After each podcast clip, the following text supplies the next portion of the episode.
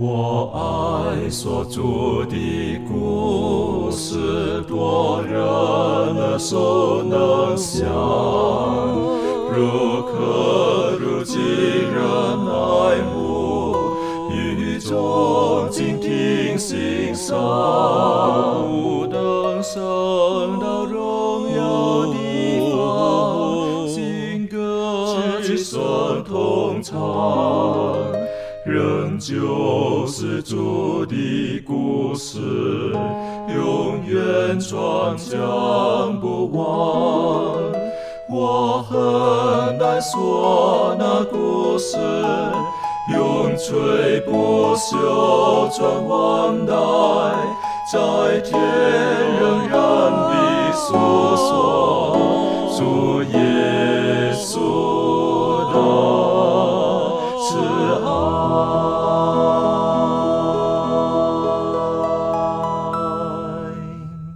安，欢迎来到安息日学，跟我们一起领受来自天上的福气。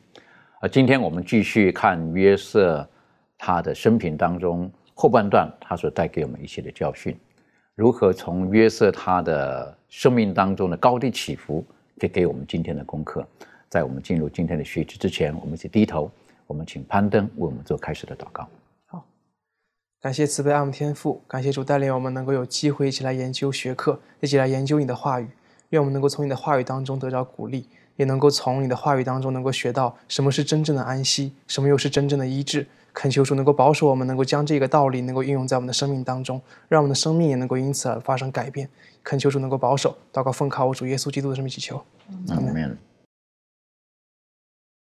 我们上次就学习到约瑟后来他就被下了监里，然后在监里面呢，他就碰到了呃九正跟善长，然后呢，他们做了梦呢，约瑟也给他们解梦了。那解梦之后呢，然后约瑟特别提醒哈，提醒那个九正说：“你出去的时候要记得我哈，要提醒我哈，让我出去呀。”哎呀，呵 呵没有想到呢，那个九正一出去呢，一开心了就忘了他了啊。过了一段时间，过了好几年了，是不是？过了好几年之后呢，然后呢，法老呢做了一个梦，没有人可以解，不知道该怎么办，忧愁。那九正呢，那个时候呢，他他就忽然想到，哎呀，有一个人可以解梦，那个人在监狱里面，然后就把约瑟就带出来了。啊，那约瑟呢就给他解梦，解完梦之后呢，然后，哎呀，我们说叫做麻雀变凤凰啊，好，是不是？马上从阶下就忽然间成为这国中的高位，好，成为了宰相。那我们晓得，因为耶和华上帝就透过了约瑟提醒了法老，你会有七个丰年，可是之后接着你会有七个荒年，会有灾难临到等等的。那我们知道，在这个时候呢，实际上约瑟也不年轻了。他可以坐在那位份上的时候呢，实际上他已经三十岁了，啊，然后呢，经过七个丰年之后呢，他已经三十几岁了，是不是？然后我们也晓得，就是就是他的家乡的那些弟兄，他的那些弟兄啊，好，在家乡他们碰到了饥荒，好，然后呢，就听说，哎，这个在埃及那里有有粮食，好，然后就告诉约瑟的弟兄，好，应该下去。去去去到埃及那里去看看怎么样去买他们的粮食来了等等的。那在这过程当中呢，我在想，这个是我们今天看到啊，这是很美好的一个故事哈，很精彩、很戏剧化的。可是约瑟在他的生命当中，可他从来没有想过这一幕。他也许有一天他也忘记他曾经说过的话了，讲了他的梦啊，可能忘记了。可是就在这个时候呢，他的哥哥们就来了。那那你晓得，这个时候实际上他跟他哥哥们离开，大概已经将近差不多快二十年了，啊，快二十年了。那约瑟他到了这个地方异地，他当然一定要学习当地的语言等等的。何况他是坐在这个埃及的宰相的时候，他他他不能用希伯来文讲话，他一定还有埃及的语言等等的去去去在官场上行事等等的。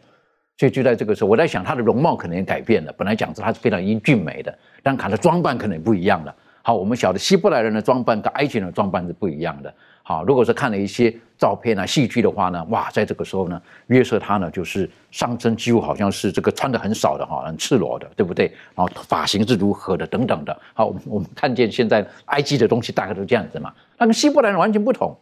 希伯来人他们是游牧民族，对不对？所以在这个时候他们。弟兄们来到埃及，可能也认不出他这个弟弟了，完全就就不一样了。这一段可不可以请这个周宇带我们一起来学习？好的，我们来一看圣经创世纪四十二章的七到二十节。这里面就讲述了约瑟的他的哥哥们来敌粮的时候，然后约瑟与他们见面的这这一段那个故事。在这里面，约瑟的哥哥们放牧的地方，他们也遇到了饥荒，所以说他们来到埃及敌粮。当约瑟认得他的哥哥们呢，呃，但是他的哥哥们却不认识他了。这个时候，呃，约瑟就想起了从前他做过的两个梦。又回想起他过去他的哥哥对他的如何的做法和对待的态度，这个时候约瑟就想要看一看他的哥哥是否还和过去一样，他也想知呃通过他的哥哥们了解他的父亲如何，也要了解他的弟弟如何，所以说在这里面他就设计了几个情节。希望能得到他想知道的故事，所以说他就最开始呢说他们是那个奸细，然后之后呢他就解释了他的父亲他的家家庭的成员，之后呢然后呃又说哦那我们来你们留下一个人，然后之后那个去那个去好验证你们讲的对不对，然后之后又将他们下在监里，三天之后呢然后又又留了一个人。之后呢又把他们放了回去。约瑟通过这样的一呃几件事呢，他就想看一看他的哥哥们是否还是一样，因为这个时候约瑟已经改变了。呃，约瑟从前也许被卖的那一刻，他是很记恨他的兄弟们的。呃，从打呃兄弟们把他们放在坑里之后，再给他卖的卖给他们的呃以斯玛利人，给他们带到埃及，受过了很多苦。上帝的恩待使他也做过高位，但是同时在监狱里面也好，他也受过了很多的苦。所以说，但这一时候呢，约瑟并没有直接的用他的高位来继续的讥笑，呃，就像当初的梦一样，他们向他跪拜的那一刻，并没有讥笑他们，而是说当初你看我做的梦今天实现了，或者用什么样这样的话来刺激也好，或者说羞辱他的哥哥们，他并没有，而是。他也想看一看，因为他也在后来的对话当中，我们知道上帝已经对他的旨意，他已经明白了。他也说，上帝就是要借着这样的一个经历，帮助他的家族存活，甚至帮助以后的以色列人的存活。所以说，在这里面，约瑟就也希望通过这样的事情呢，看看他的哥哥们是否还是嫉妒他，是不是因为他离开了之后，还继续的嫉妒他的弟弟。他也希望通过这样的事情呢，了解他的父亲是怎样的生活，还好不好？还是说他的哥哥们对待呃，当他父亲对他很好的时候，他哥哥对他的父亲并没有那样尊敬的时候，现在对他的父亲又如何？看看这些哥哥们是否还是以前那样，呃，很嫉妒吗？或者说有没有改变？他就希望这些事情呢，呃，了解。所以说，当这个约瑟了解好这些事事情的时候，呃，那么他已经不再是过去的，那用过去的方式来与他们相处，他也不再呃以过去的哥哥们对他不好来反过来更加不好的对待哥哥们，而是很善待的待他们。所以说，在这里面让我们看到了上帝对于一个人的转变，使这个约瑟即使面对过去的。种种的不如意也好，或者种种的呃不好的待遇也好，但是上帝改变他，使他也可以有一个有一个像上帝一样很慈爱的心态去面对他的哥哥们。的确哈，如果从这个我们说这个叫做受害者跟被害者哈，在这个时候呢，约瑟他过去来讲他是个他是个受害者，另外一个是加害者，是不是？他是受害者，那他的哥哥呢算是加害者，可是在这个时候呢，他。马上可以认出他的哥哥出来哈！我个人在看这一段的时候，我觉得他面伏于地，然后约瑟认出他们来的，是约瑟他一直记得加害他的哥哥们呢，还是其实他爱着他的哥哥们？好，这个是我们可以去去思考的这一点，是不是？到底是如何？但是我们看见约瑟他的反应的时候，我是觉得也是很正常的。为什么？因为他也不是，他是很聪明的人。啊，他这个是要确定某一些事情，就是到底哥哥们改变了没有，爸爸还好不好，弟弟还如何，然后呢，就开始要跟他们对话了等等。我是觉得这个是可以理解的。其实耶稣基督在世界上的时候，他其实也提醒我们，有一些人他们受伤了，我们要比较正确的方式带他们。而很感谢主，约瑟他受伤了，是上帝亲自的医治他，因为他愿意在寻主那边寻求到帮助。可今天有一些人，他们还不认识耶稣的时候，我们用什么方式来来来面对这些人？我是觉得这是我们很很需要学习的。从马太福音当中，耶稣基督也在提醒我们，面对这些受伤的人或者软弱的人、有需要的人，我们应当是如何？这方面可以请这个呃利润帮我们一起学习吗？好，那其实，在马太福音二十五章四十一到四十六节的时候，耶稣就有告诉我们，就是说，呃，我我念一下这个章节好了。马太福音二十五章四十一到四十六节这一说，王又要向那左边的说：“你们这被咒诅的人，离开我，进入那位魔鬼和他的使者所预备的永火里去。”因为我饿了，你们不给我吃；渴了，你们不给我喝；我做客旅，你们不留我住；我赤身露体，你们不给我穿；我病了，我在监里，你们不来看顾我。你们也要回答说：主啊，我们什么时候见你饿了，或渴了，或做客旅，或赤身肉体，或病了，或在监里，不伺候你呢？王要回答说：我实在告诉你们。这些事你们既不做在我这弟兄中一个最小的身上，就是不做在我身上了。这些人要往永刑里去，那些艺人要往永生里去。那在这里呢，耶稣斥责这些呃冷漠的这些人，他们不去关心人。有一句话是这样说，他说呢，爱的反面呢不是恨，而是漠不关心。那耶稣呢，他。关心每个人嘛，他关心每个人，看成是他对自己的关心。但是呢，这个我们知道，这个世界有太多的欺骗，太多的这个谎言啊、自私啊，呃，使得呢有很多人呢，就是只愿意为自己至少门前雪，然后不想要为自己带来更多的这个麻烦。但是这是耶稣斥责的人。那我一直都很佩服那些很。很乐于付出、帮助人的那些朋友们，虽然呢，的确这些事情有的时候会带来他们许多的这个呃烦麻烦的事情，但是单从他们呃很单纯的要去不吝啬于分享，或者是花时间去帮助人，然后看见人的需要去关心的这种性格呢，一直都是非常值得我学习的事情。那其实 耶稣在这里呢，就说到那些。赤身露体、又饥又渴的人，他们有可能是贫穷的人，也有可能是，嗯，在今天学课讲到，也有可能是那些受到暴力虐待的人。不管如何呢，耶稣就告诉我们说。呃，我们身边可能或多或少是有这样子的人，那这些人呢是需要被关心的，而不仅是单纯的我们是去问他说：“哎，你好吗？”之类的这种很短暂的这种问候，而是要去为他们做什么，为他们。如果我们有这样子的能力的话呢，我们就是可以去。可能就是去请求专业的人，然后为他们的生活能够做一些真实的改善、改变这样子的现况。那当我们感受到任何痛苦或失望的时候，当我们所经历呃所任何需要的时候，其实耶稣基督他一次都没有就是为跟我们一同感同身受。所以呢，当我们受到了耶稣在我们生命中的这些帮助的时候，我们也。当我们看见别人需要的时候，我们也有这样子的责任。当我们受到了，我们有呃，我们受到了帮助，我们就有这个能力去帮助人，因为我们也曾经受到帮助。所以，我想这也是一个很好的证明，就是向他们来证明说，这个耶稣的爱其实是呃是给每个人的。对，我想这个如果我们体验过人家对我们的帮助，神对我们的爱。我我们就比较容易去去把我们所得到的去跟人分享。如果我们本身并没有经历爱的时候，我们很难去去展现对人的爱。那如果在一个家庭当中，现在面临的是一种挑战，是一种冲突等等的，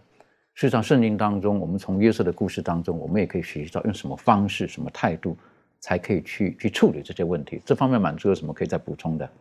好，我想，不论我们在经历什么样的关系。或者是在什么样的关系中，我们有伤痛或是的时候呢？我想我们最需要用到的就是圣经当中一直在啊提醒我们的，就是这个饶恕跟爱。好，那呃，我们看到在圣经当中啊，那一位啊行淫被抓的那个女人啊，我们看到嗯，这个耶稣呢，他没有定他的罪，他只是跟他讲说，啊，以后不要再犯了。那耶稣呢，他满怀的恩慈呢，饶恕了这个有罪的女人，并且透过这种饶恕的这种方式建立了他。那在呃这个约瑟的这个事迹当中呢，约瑟他也是讲得很清楚，他说：“我岂能代替上帝呢？那人呢，不能够代替上帝去审判别人。好，那上帝呢，他才是公义的，他有这个权柄啊，施行这个审判。那嗯，上帝的公义呢是。”万不以有罪的为无罪好！那同时呢，上帝他有丰盛的慈爱，他又常赦免我们的罪孽和过犯。那圣经教导我们说：你们饶恕人的过犯，你们的天赋也必饶恕你们的过犯；你们不饶恕人的过犯，你们的天赋也必不饶恕你们的过犯。那我们看到啊，在这个呃约瑟他经历了这个被卖啊、污蔑、作奸的同时呢，我们也看到，就是因为他在他的生命当中呢，经历了这个上帝的爱，所以当他跟他的这个哥哥见面的时候呢，他啊也讲说：从前你们的意思是要害我，但上帝的意思原是好的，啊要保全许多人的性命。成就今日的光景，那这个呢也提醒我们说，其实饶恕呢，呃，不是抛开自己的情感，也不是说轻看自己，而是靠着这个主耶稣他所赐的这个力量，呃，信任主耶稣的爱和大能。那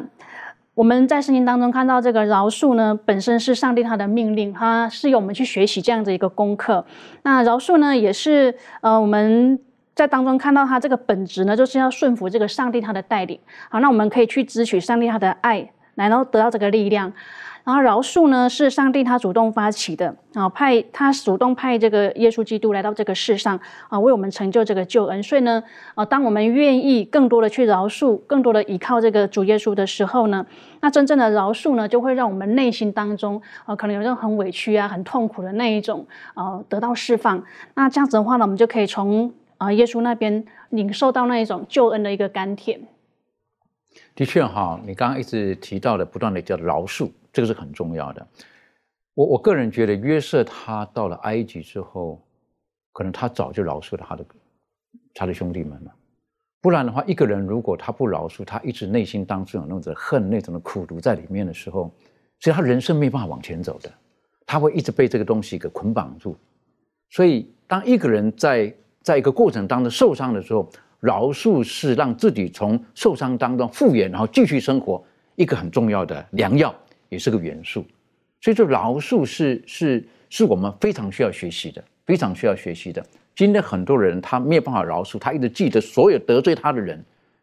所以他成为他人生的苦毒，那是很痛苦的一件事情。但约瑟在这个地方，我们发现到，呃，他觉得他已经饶恕他的哥哥们，可是不知道他的哥哥们到底有没有改变。这个这个是一个他内心当中很挣扎的地方，很挣扎的地方。如果哥哥们没有改变，他可能用方式要帮他们改变。好，我在想约瑟他不愿意失去他的这对兄弟，所以在的过程当中，我们晓得约瑟跟他们的这种对话了等等的，约瑟是是呃也很谨慎，但是我们晓得他的出发点是如何的。可不可以请这个妙容带我们继续的呃看着这故事的发展？好。在这个创世纪是十二章二十一到二十四节呢，这次这一段呢，其实就是在讲到说他的哥哥们呢第一次来到埃及，然后要买这个粮食，哈，然后呢，这时候约瑟呢就跟他们说，你们要把你们其中一个兄弟留下来，然后下一次呢就把你们这个最小的兄弟带过来，这样我才可以确定你们不是奸细，然后这样呢，你们我才能够就是下一次再把这个粮食卖给你们，哈。最好像是把这个人质留在手中的这个状况，然后接下来呢，在创世纪四十二章的二十一到二十四节的时候呢，他的这些哥哥们呢就开始互相啊用家乡话呢就互相聊天。那他们当然不知道说约瑟呢听得懂他们说的话，因为一切呢就是他们买粮食的时候呢跟约瑟交谈都是用翻译进行的。但是约瑟其实听得懂他们说的话。那我们看一下这些哥哥们说什么，他们。在二十一节说，他们彼此说：“我们在兄弟身上实在有罪。他哀求我们的时候，我们见他心里的愁苦，却不肯听，所以这场苦难临到我们身上。”刘辩说：“我岂不是对你们说过，不可伤害那孩子吗？只是你们不肯听，所以留他写的罪向我们追讨。他们不知道约瑟听得出来，因为在他们中间用通事传话。约瑟转身退去，哭了一场，又回来对他们说话。”就从他们中间挑出西缅来，在他们眼前把他捆绑。好，所以呢，这个就是呃，约瑟跟他们讲说，你们要留下一个人质。然后哥哥们就开始互相交谈，然后说哇，今天这样那么大的一个灾难降到我们身上，一定就是因为我们之前害了我们弟弟的缘故。所以这告诉我们说，其实呢，我们可以想象啊，呃，从这个约瑟被卖啊，一直到今天他们来买这个粮食哦，已经过去了很长一段时间了啊。但是呢，这群哥哥们呢，他们还是认为说，哎，有什么祸事临到他们身上的时候，他们还是马上就认为说，哇，这个一定是上帝来惩罚我们，因为我们之前害了我们的弟弟啊。所以这告诉我们说哦，就是人呢，呃，他们做。人不管是我们个人的经验，或者说是这些哥哥们呢，他们做了错事呢，在心里面其实就一直有很深刻的这个罪恶感哦，在他们身上，所以他们会一直认为说，如果遇到祸事的话，就一定是因为上帝在惩罚他们，因为他们二代他们弟弟的缘故啊，所以这告诉我们说呢，他们犯了这样很大的错，然后虽然说他们可以好像进行一种报复嘛，对约瑟。嫉妒约瑟，然后对这个受宠的弟弟的一种一种报复哈，但是呢，却是在后面的人生之中呢，却完全不得安宁啊，所以他们没有办法得到真正的安息，然后他们也没有办法啊，甚至没有办法原谅他们自己所以约瑟呢，真心的为他们的罪呢感到很难过，然后呢就。到外面去哀哭啊！那这个故事呢，持续呃又持续了一段时间，因为约瑟知道说他们一定必须要回来继续买粮食，然后这个西缅呢留在这个地方，然后呢这个约瑟呢就呃就把其他的哥哥们就放走了，但是就跟他们说，哎，你们下次来的时候一定要把你们最小的弟弟哈带过来，然后这样的话呢，我才会把你们的原来这个人质还给你们哈。然后呢，你们才可以再来买这个粮食，才可以确定你们不是奸细。所以这个约瑟呢，他是要测试他的哥哥，确定说他们的心，他们的心呢，是不是已经真的改变了然后在他们回去之后呢，这群哥哥们呢，发现了在他们的。这个呃粮食的袋子里面，他们的银银子还在，就是说他们拿来买粮食的钱，约瑟把他们还给他们了。这个其实也是一个测试，测试说他们下一次来的时候会不会诶诚实的把这个银子又如实的交还嘛？然后后来呢，当当然粮食总是有吃完的一天，结果到后来呢，就还是呢必须再次的呃去买，再再到埃及去买粮食然后这个是在这个呃第。四十二章的哈末尾哈，就是在讲到说呢，他们的的第三十呃六节哈，就是他们的粮食吃完了嘛，然后三十六节讲到说，四十二章三十六节说，他们的父亲雅各对他们说：“你们使我丧失我的儿子约瑟没有了，西缅也没有了，你们又要将便雅悯带去。”好，然后这个。三十七节，刘辩对他父亲说：“我若不带他回来交给你，你可以杀我的两个儿子，只管把他交在我手里，我必带他回来交给你。”好，然后三十八节说：“雅各说，我的儿子不可与你们一同下去。”好，结果后来呢，这个嗯，后来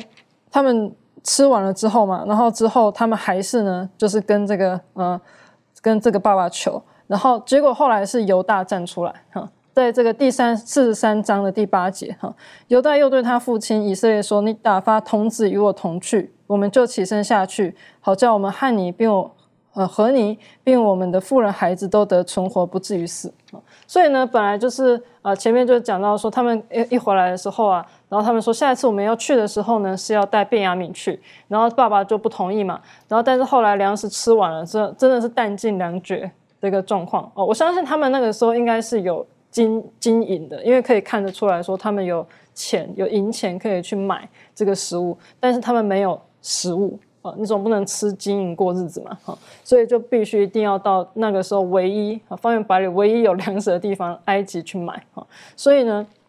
他们呃，就是本来呢，就是这个西西缅呢，啊，不是西缅，那个刘辩哈，就跟他这个爸爸说，如果下次我们去的话呢，我保证啊，就一定会把带他回来。然后，但是到后来呢？他们决定说要去出发的时候呢，是犹大说呢，他一定会让这个卞雅敏呢回到这个爸爸身边啊。然后这个是到呃第四十三章，然后后来之后呢，他们就真的到了埃及，结果约瑟就真的见到了这个卞雅敏，那当然是特别的偏爱他。好，这个是在创世纪四十三章三十四节，就是他所拥有的东西都比人家的还要好。然后后来呢，他们就买了粮食之后呢，就呃回去了。然后这时候呢，又是有一个最后一个测试。啊，又出现了，非非常非常精彩哈。就他们这个离开埃及，然后回到故乡的过程之中，这个嗯，约瑟的手下就来追捕他们，说我的主人的这个碑啊不见了。那会在哪里呢？然后这时候他哥哥们呢就回答说：啊，我们之前那个你们还还我们上一次买粮食哦，你们没有拿走的这个银钱，我们都还给你们了。那既然我们会这么做，那我们怎么可能还会把你主人的金杯拿走呢？好，就是证想要用这样的方式证明自己的这个。这个诚实哈，所以说等于是说约瑟的第一个测试他们通过了，就是把这个银钱呢放在他们袋子里面，然后他们后来第二次来的时候，那个诚实的去交还嘛，然后但是这一次呢，呃，就是约瑟想要看他们说他们对待这个便雅悯呢，啊，是不是呃会像是以前的哥哥们对待约瑟一样？嫉妒他，好，所以之前那个宴会啊，这个约瑟呢特别偏爱卞雅敏的这个行为，他也是要观察说，看这些哥哥们会不会嫉妒哈。然后最后的最后最后一个大的这个测试就来了，然后就是这个法这个约瑟的手下呢就要求他们把他们的行李都打开，结果金杯呢赫然呢出现在卞雅敏的袋子里面啊。那如果说是以前的哥哥们卖卖掉这个约瑟哥哥们的话。那么一定会就会认为说啊没有关系，那就把这个呃叫什么，就像是这个壁虎断尾求生一样，就把卞雅敏交出来就好了这样子。嘿，但是呢，他们没有这样做。然后令人惊讶的事情发生了，好，就是犹大，好，犹大开口了，犹大就说：“哎，把我留在这里，让我弟弟回家嘛。”为什么会说犹大开口是一件很奇很奇妙的事情？好，如果我们去看一下第三十七章，就约瑟被卖的那个那那一章的话，我们看见了，讲到说呢，嗯，这个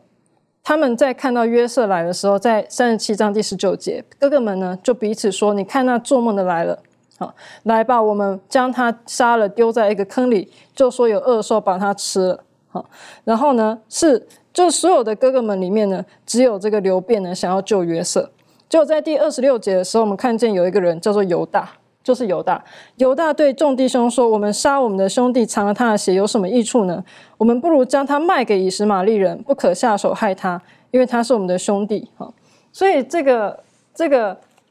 不要让这个便雅悯留在埃及的人呢，是犹大。但是回到三十七节，看到说开口说要把约瑟卖掉的人，也是犹大。嗯，其实说仔细想一下的话，因为刘辩一直想要救这个约瑟，所以说如果他们就是只是把他放在坑里，就有点像是恶作剧这样子。然后后来回家，大家就是皆大欢喜嘛，没有事情。但是就是因为犹大开口说：“哎，那我们干脆把他卖掉。”然后约瑟才要经历过后面那么那么大的日的这个很辛苦的这个奴隶的生活。然后当然也是因为犹大的原因，哈，然后让他们把这个约瑟卖掉，然后让这个呃以色列就是雅各。嗯，以为约瑟已经死了，然后在那么多年的情况之下，就承受这个以为自己的儿子死去的这样的痛苦。好，所以说，呃，约瑟呢就看见一件事情，就是说他从这一刻他才知道说，哎，对，他的哥哥们真的是已经改变了，因为之前说要卖他的犹大，哈，之前说要杀他的哥哥，但现在呢说呢，哎，他愿意留下来呢，代替这个便雅悯。好，所以呢之后呢，这个约瑟呢才。跟他们相认这样子，的确哈。当我们看到这一段的时候哈，实际上我个人看的时候觉得是，每次看了这一段的时候，觉得说哦，这个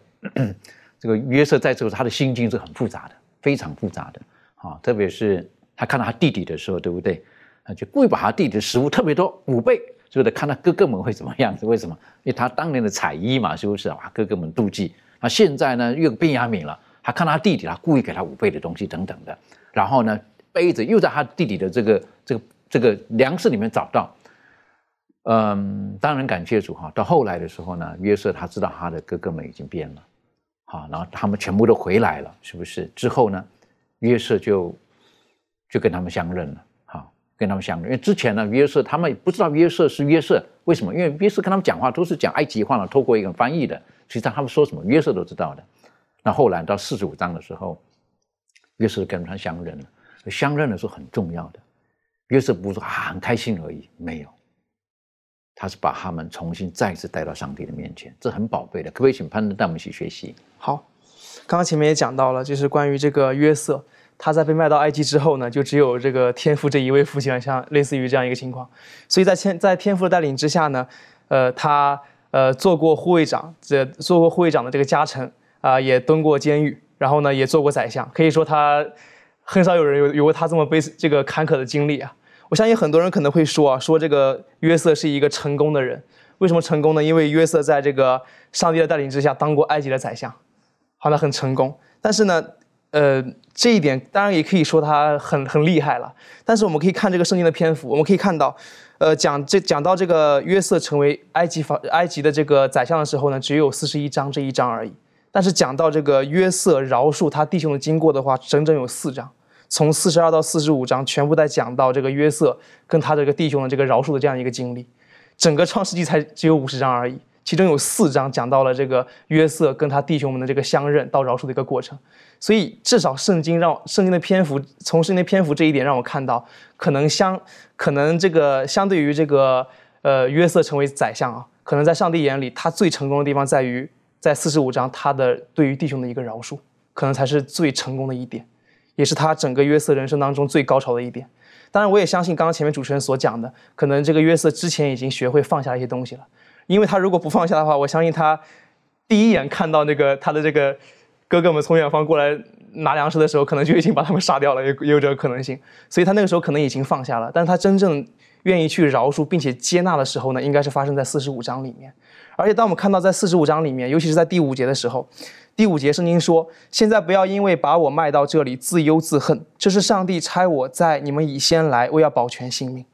当他选择去真正的去饶恕他的这个兄弟们的时候呢，他好像感觉眼睛一亮，好像突然明白到他的生命当中就是上帝为他的生命所设计的一个蓝图。他好像突然明白了，尤其是第八节，圣经说：“这样看来，差我到这里来的不是你们，乃是上帝。”他又使我如法老的父，做他全家的主，并埃及全地的宰相。所以，经过上帝这一系列的带领，最终，然后而且透过这一次最终极的一个饶恕啊，他突然悟到了，说原来这个才是上帝一路上对他的一个引导。所以这一点能能够给我们带来什么样的一个看见呢？我们会发现，很多时候啊，饶恕他人其实就在就是在饶恕我们自己，因为当我们饶恕其他人之后呢？我们愿意真正放下之后，我们才可以看到，就才可以像约瑟一样，才可以看到上帝对我们真正的一个引领。因为有时候傲慢与偏见会会使我们的眼睛看不到一个客观的自己。而且就像在圣经在这个呃马太福音的六章，马太福音这六章的这第十四节当中，圣经说到说，呃你们饶恕人的过犯，你们的天父也必饶恕你们的过犯。所以只有我们真正的学会去放下自己，去饶恕弟兄，并且去接纳弟兄的时候呢，我们的天父才会饶恕我们。所以饶恕别人就等于饶恕自己。的确，这个饶恕的功课得到最大的祝福的是自己，得到最大的祝福是自己。而且饶恕这个不是一个很自然的一个过程，饶恕这个是一个很刻意的过程，这是你要你要很刻意的去做这个事情。因为以我们人的人性本性来讲，我们不大容易宽恕。你伤害我就就就还你，你你打我一拳我就还你一拳，这个很正常的。可是饶恕的时候，就是你要很刻意的。我不要这么做，是不是？甚至饶恕有有的有的这个社会学家也说到，饶恕呢，实际上是有时候我们刻意的一种行为，去放弃了我们可以可以去对那些不公义的事情的追溯，我们愿意放弃。哎呀，这个很不容易。所以当约瑟他饶恕他弟兄的时候，我认为应该是很早之前他的发生了。如果他一直不饶恕，可能上帝还会继续的教导他，所以上帝就带领着他，祝福了他。到今天呢？他还是一样与与与神同行，所以他他跟他的弟兄们讲了这一番话的时候，他其实已经从心里面饶恕他们了。那其实，在四福音当中也特别耶稣基督教导我们饶恕，我们可以从中可以得到很多的祝福。这方面周瑜有没有什么可以分享的？好的，我们来看一下马太福音的十八章的二十一到三十五节，这里面就讲到呃讲述到了，他说有一天这个彼得进前来对耶稣说，他说主啊。我弟兄得罪了我，我的要饶恕他几次呢？七次可以吗？然后耶稣对他说：“他说不，不要到七次，乃是到七十个七次。”他说：“呃，之后呢？耶稣就对这个他的门徒就讲了这样的一个故事。他说有一天呢，他说，呃，一个王跟他的仆人要账，然后，呃，这个算账的时候呢，这个有一个人欠了一千万两银子来。”但是他没有没有能力偿还。然后，呃，主主人就吩咐把他和他的妻子、儿女啊，并一切所有都卖了偿还。那仆人就说：“主啊，宽容我，呃，将来我都要还清，但求你不要变卖我这个一家。”然后这个主人就动了慈心，把他释放了，免了他的债。当这个仆人出去的时候，一个同伴呢欠了他十两银子，他就揪住他不放，就说：“你快点还我！你要不还我呢，我就给你下在监里。”然后。最后呢，嗯，众同伴看见他的所做的事了呢，之后就告诉他的主人，就是他原来欠了一千万两银子那个主人。那个主人，呃，就过来的时候就是骂了他，他说：“你这个恶奴才，你央求我，我就把你所欠的免了。但是你不应该怜悯你的，呃，连续你的同伴吗？像我连续你一样。”这个主人呢就大怒，将他交给这个掌刑的人，告诉他等还清了所有的债。要不然就给他呃关在那个监狱当中哈，所以说这里面他又接着说，你们个人若不从心里饶恕你们的弟兄，我天父也要这样待你们。耶稣借着这样的一个故事，解释了之前回答彼得的一句话，他说你要饶恕你的弟兄七十个，呃七十个七次，也说就四百九十次，在这里面让我们看到了一个饶恕人，呃是一个。要向耶稣学习的一个呃一个经历一个经验，并且呢，也不单单我们要得蒙饶恕，也要呢去饶恕身边的人，要跟耶稣学会去饶恕身边的人，好像这样在我们的呃在我们的身上呃是很难做到饶恕别人。像彼得说七次是不是已经最多了？这是好像在彼得的心里这一个是一个极限了。但是在耶稣里面说，这个不是一个极限，是是七十个七十，好像人没有办法去计算到底多少次，这次三百次，呃，明天三百五十次，没办法这样计算。但是耶稣告的意思就是说，你要去饶恕他，饶恕是一个很难学习的，但是也是一个很很有深度的一个话题。饶恕呢，不意味着遗忘。不是说你要把这件事情忘掉，也不意味着呃是那个赦免好了，呃呃就这样了。呃，饶恕呢也不意味着就是让那个做错事一直的做错下去，也因为他们每将来都会站在上帝的面前。但是饶恕呢可以改变，呃，它可以就是说。当我们坚持自己，我们没有愤怒、怨恨，将我们这些都放弃，真正的饶恕别人的时候，这个是对自己的一个释放。如果将那些苦毒、那些怨恨，嗯，我们不饶恕人的时候，将这些放在我们内心的时候，其实它本身是对自己的一个惩罚。它是很影响我们与上帝之间的一个关系的，所以说耶稣在这里面告诉我们，借着这样的一个故事告诉我们，要让我们去饶恕别人，因为饶恕别人的呃最大获益者是我们自己。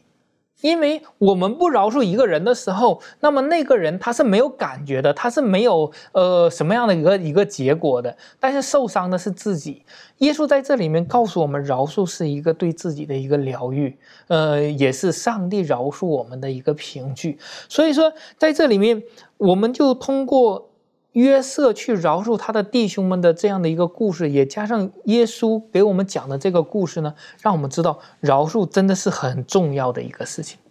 的确，这个当我们提到饶恕的时候，刚才周周宇也跟我们提到了，在饶恕的过程当中，我们本身第一个是最先获益的。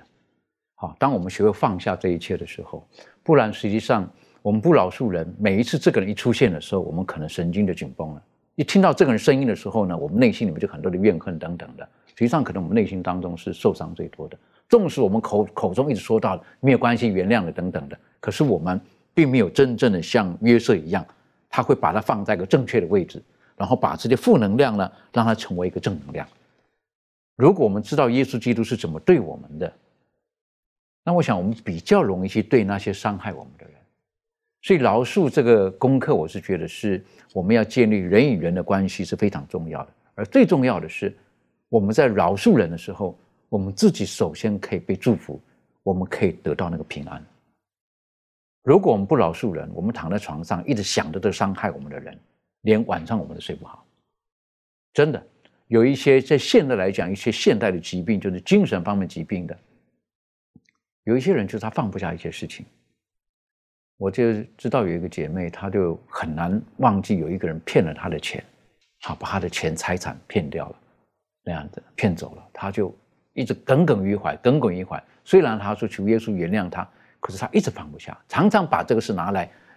叫什么重复再重复，重复再重复，最后她的身体也也坏了，然后之后很快的，她也就。他的身体越来越坏，越来越坏，以后他就在一个在一个状态当中，他没有办法复原，这是一个很遗憾的事情。所以愿神帮助我们。因此，在罗马书第四章，罗马书第四章，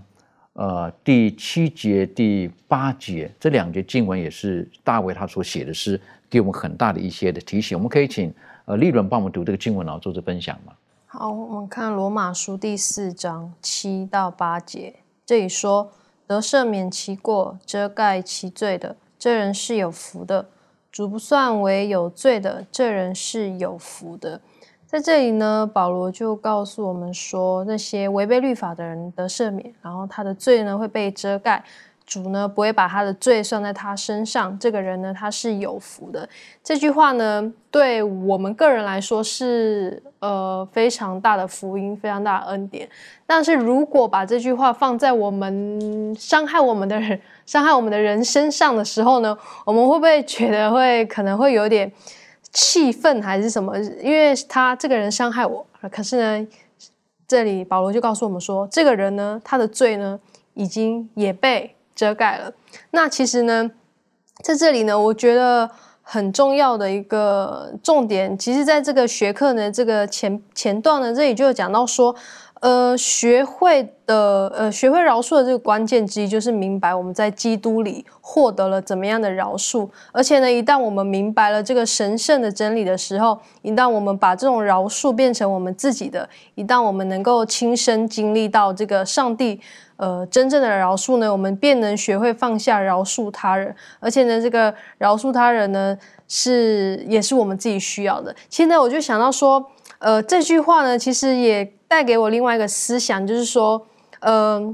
我们，呃，我们就算我们没有办法饶恕这个人，可是呢，主已经先饶恕他了。所以呢，其实我们跟这个伤害我们的人的这关系，其实已经在基督里，我们应当是要和好的。所以呢，其实这也就告诉我们说，如果我们不是因为基督的缘故呢，其实我们并没有可以去深深的感受到我们那种。受上帝原谅的那种喜悦，所以呢，其实在这里就给我们一个很大的呃讯息，就是告诉我们说，其实我们也是受到上帝莫大恩典的这个其中一个人。那呃，我们可能伤害我们的那个人呢，其实他也是受到这个恩典的其中一个人。所以呢，其实很重要，就是说。我们应当要如何向这个主呢去原谅这个人？这个功课其实对我来说，跟我来说是很重要的。但是最主要就是说，呃，在基督里面，其实我们应当是弟兄姐妹了。在这个家庭里面呢，很重要就是我们也要恢复这个弟兄姐妹该有的关系。所以你很很提醒我们，就是说，实际上，如果我们这关系是在耶稣基督里面，我们也知道了耶稣基督其实已经原谅过我们。他也遮盖我们的罪了，那是不是同样的？我们对于伤害我们的人，我们应当也是有同样的正能量去散发出去。诚如在路加福音记录耶稣基督在十字架上的时候，他说：“父啊，饶恕他们。”好，这个实际上我认为是太不简单了。这方面的满足可以带我们一起复习这一段了。好，我们看到这个路加福音二十三章三十四节这这一段这一节经文，他说：“父啊。”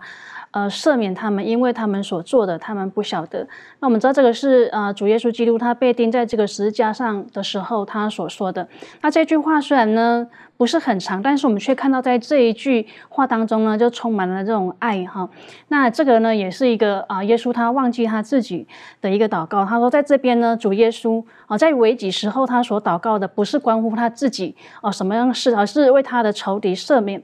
可见呢，他最挂心的呢是这个罪人的得救，不是他自己的安危。那在这一句话当中呢，我们也看到他其实也是一个代求的一个祷告，是完全啊没有埋怨或者是疏远的一个成分。我们看到当耶稣呢，他。面对那些苦待他的人的时候呢，他竟然没有一句这种啊埋怨的话。那这一句话呢，也可以，我们可以看到，也是一个饶恕人的一个祷告。那如果说我们留心啊，去思想主他怎样饶恕人的时候呢，我们就不能够不承认，呃，很多时候呢，我们说饶恕人呢，其实是没有没有真的去饶恕人家。好，但是我们看到，呃，那呃，耶稣他面对那一些把他钉在这个十字架上的人呢，他说实在实在是没有什么可以饶恕他们的理由。但是呢，我们却看到耶稣呢，为他们找出可以饶恕他们的理由来。所以呢，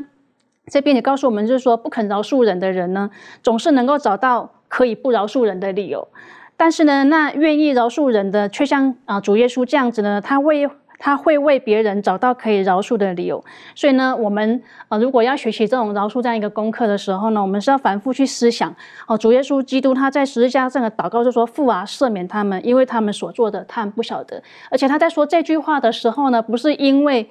我们求他，他才这样做，而是在我们还没有求他之前呢，他就已经这样子做了。所以我觉得这个我们要饶恕人呢，其实是呃没有什么说时机的，而是说我们应该学习耶稣这样一个榜样。的确好，耶稣基督他留给我们很美好的榜样。那其实耶稣基督他也教导我们，我们对于那些伤害我们的人，我们应该用什么态度去面对他们？这方面可以请攀登带我们一起学习。好，在圣经的路加福音的六章二十八节。圣经说：“咒诅你们的要为他祝福，凌辱你们的要为他祷告。”圣经在马太福音的五章四十四节当中说：“只是我告诉你们要爱你们的仇敌，为那逼迫你们的祷告。”有时候感觉看这两两段经文，有时候看的蛮扎心的，感觉这个境界有点高啊。很多时候我们会爱那些爱我们的人，但是很难去爱那些恨我们的人，这是很难的，因为，呃，就像这个学科当中所讲的，饶恕就像爱一样，始终是一种选择，而不是一种感觉。我们可以选择饶恕，即使我们的情绪可能不同意这个决定。我们毕竟都是人，也都会有正常生理这个心理的这样一个情绪在。别人得罪我们的时候，我们肯定会不舒服。但是饶恕它跟我们的不舒服有时候还不是直接相关联的，因为饶恕是一个选择。你即使不舒服，你也可以做出这样一个选择来。而且我们可以看到，在圣经当中其实也告诉我们如何去做这样的一个呃饶恕。他告诉我们说要为他祷告。这个是两段经文里面同时都出现的一段话。我个人认为啊，祷告。既是在饶恕里面呢，祷告既是一种方法，也是一种结果。你会因为祷告的缘故，祈求上帝的力量能够帮助你去饶恕他，最终达到了一个成果，就是在祷告中你们会成为，就是愿意真正的放下彼此之间的仇恨，能够成为真正的一家子。所以我个人认为，祷告既是一种方法，最终也是一种结果。而且我们可以看到，其实饶恕啊，它所能产生的影响，真的真的是胜过千军万马，因为它不仅能够拯救饶恕者，就是就是饶恕别人的这个人本身，也能够拯救那个被饶恕的人。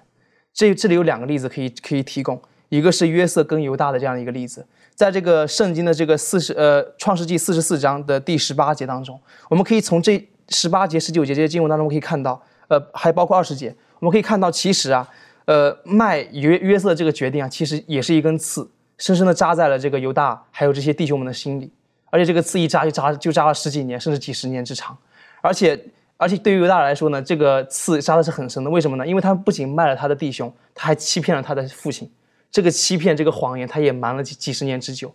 而且当那个约瑟在那一刻愿意去饶恕犹大的时候，我感觉那个时候的犹大跟他的众众弟兄啊，他们的心里感觉好像那一刻他们收获了新生。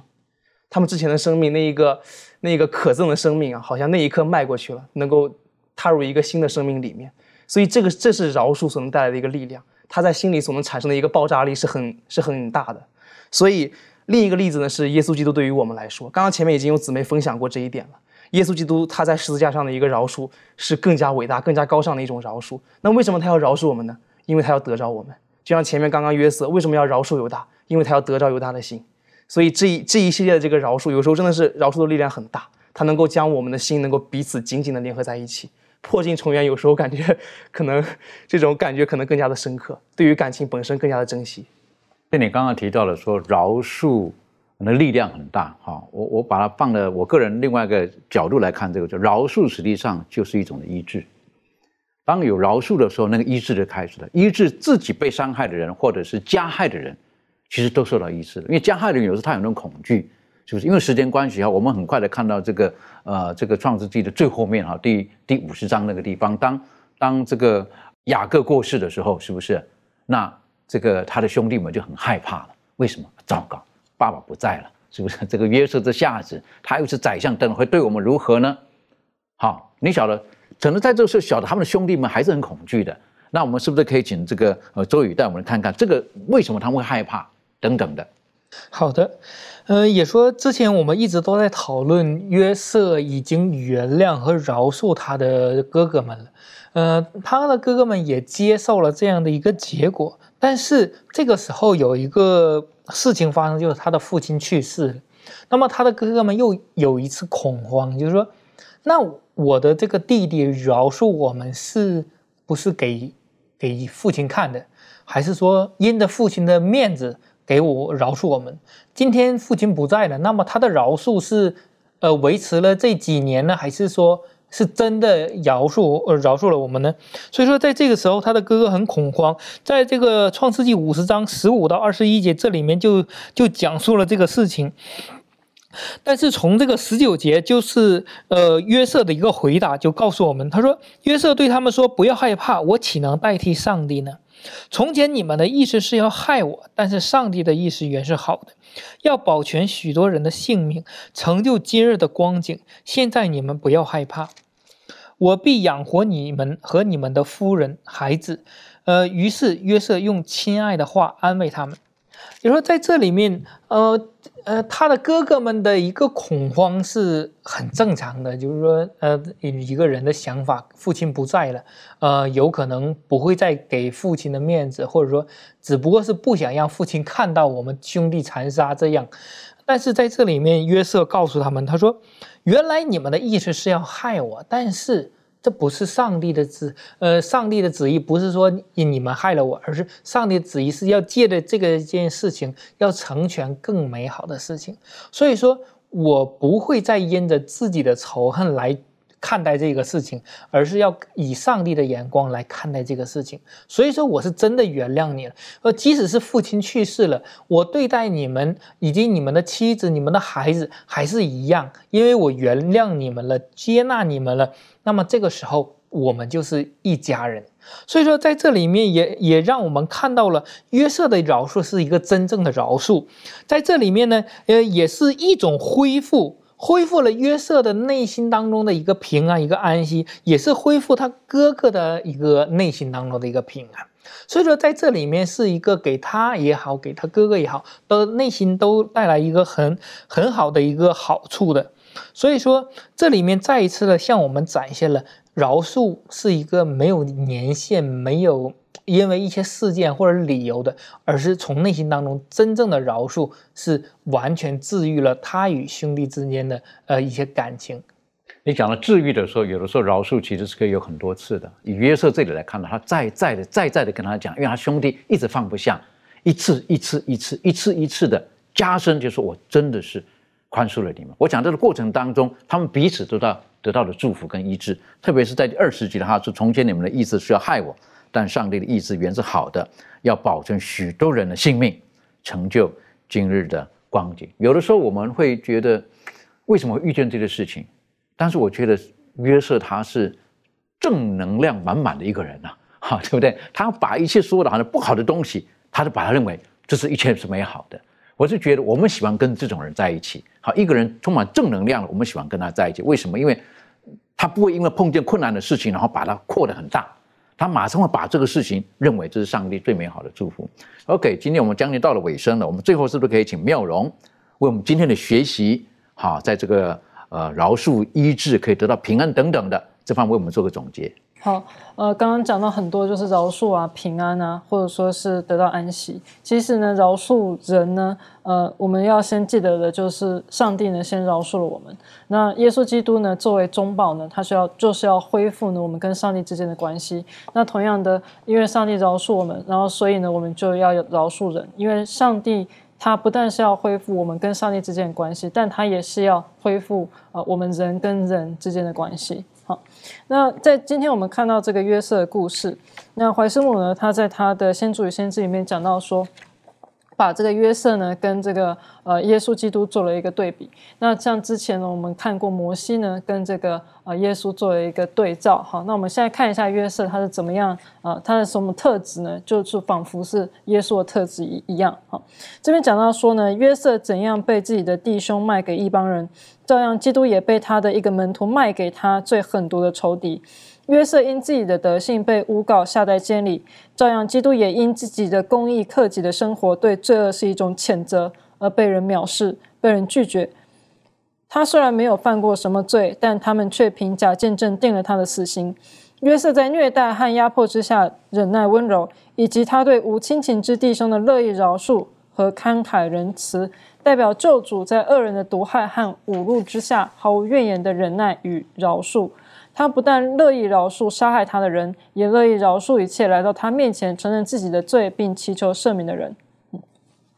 如果说我们仔细去思想一下的话，其实我们每一个人呢，呃，在杀死耶稣基督上面都有份，因为我们每一个人都犯了罪，然后亏欠上帝的荣耀。但是耶稣呢，他愿意舍己，然后并且拯救我们，并且饶恕我们的过犯。好，所以呢，并没有在怀伦的基督比喻时训说，没有什么能使不饶恕人的精神变名为正当的。好，凡与基督之恩典有份的人，便能表现基督曾在他自己生活上所显示的柔和与怜悯。因为上帝怜悯我们，饶恕我们，所以我们愿意饶恕他人。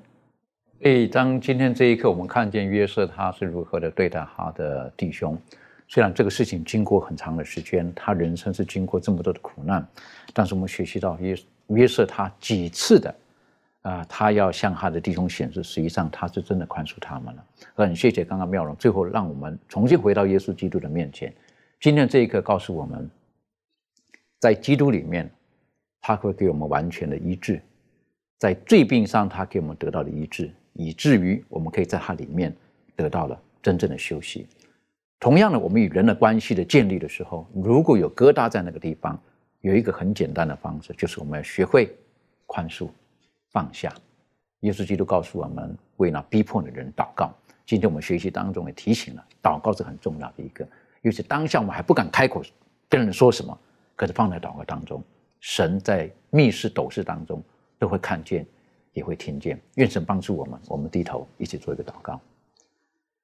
天父帮助我们，让我们今天的学习，我们知道你是何等的爱我们。透过约瑟他本身的呃经历，还有他对他弟兄的这种的无私的爱，也再再的提醒我们：纵使有的时候我们面对我们伤害我们的人，帮助我们。让我们效学耶稣基督的精神，能够学会放下。为什么？因为耶稣基督在我们软弱的时候，早已经宽恕我们，也接纳了我们，帮助我们，让我们思考的。我们在基督里面，我们都是一家人，也让我们知道，在基督里面，我们没有什么事情因着耶稣基督是不能够放下的，因为耶稣基督他也完全的爱爱了我们。将来不久的将来，很快的将来，我们会回到天家去。在那个地方，我们与我们所爱的人，与我们曾经在生命当中曾经路过的人，父啊，让我们都能够学习耶稣基督的精神，用永远的爱，在那个地方彼此的相互的扶持。这个精神帮助我们从今天就开始。父啊，我们需要你赐给我们力量。谢谢主，祷告着奉靠耶稣基督的名求，阿门。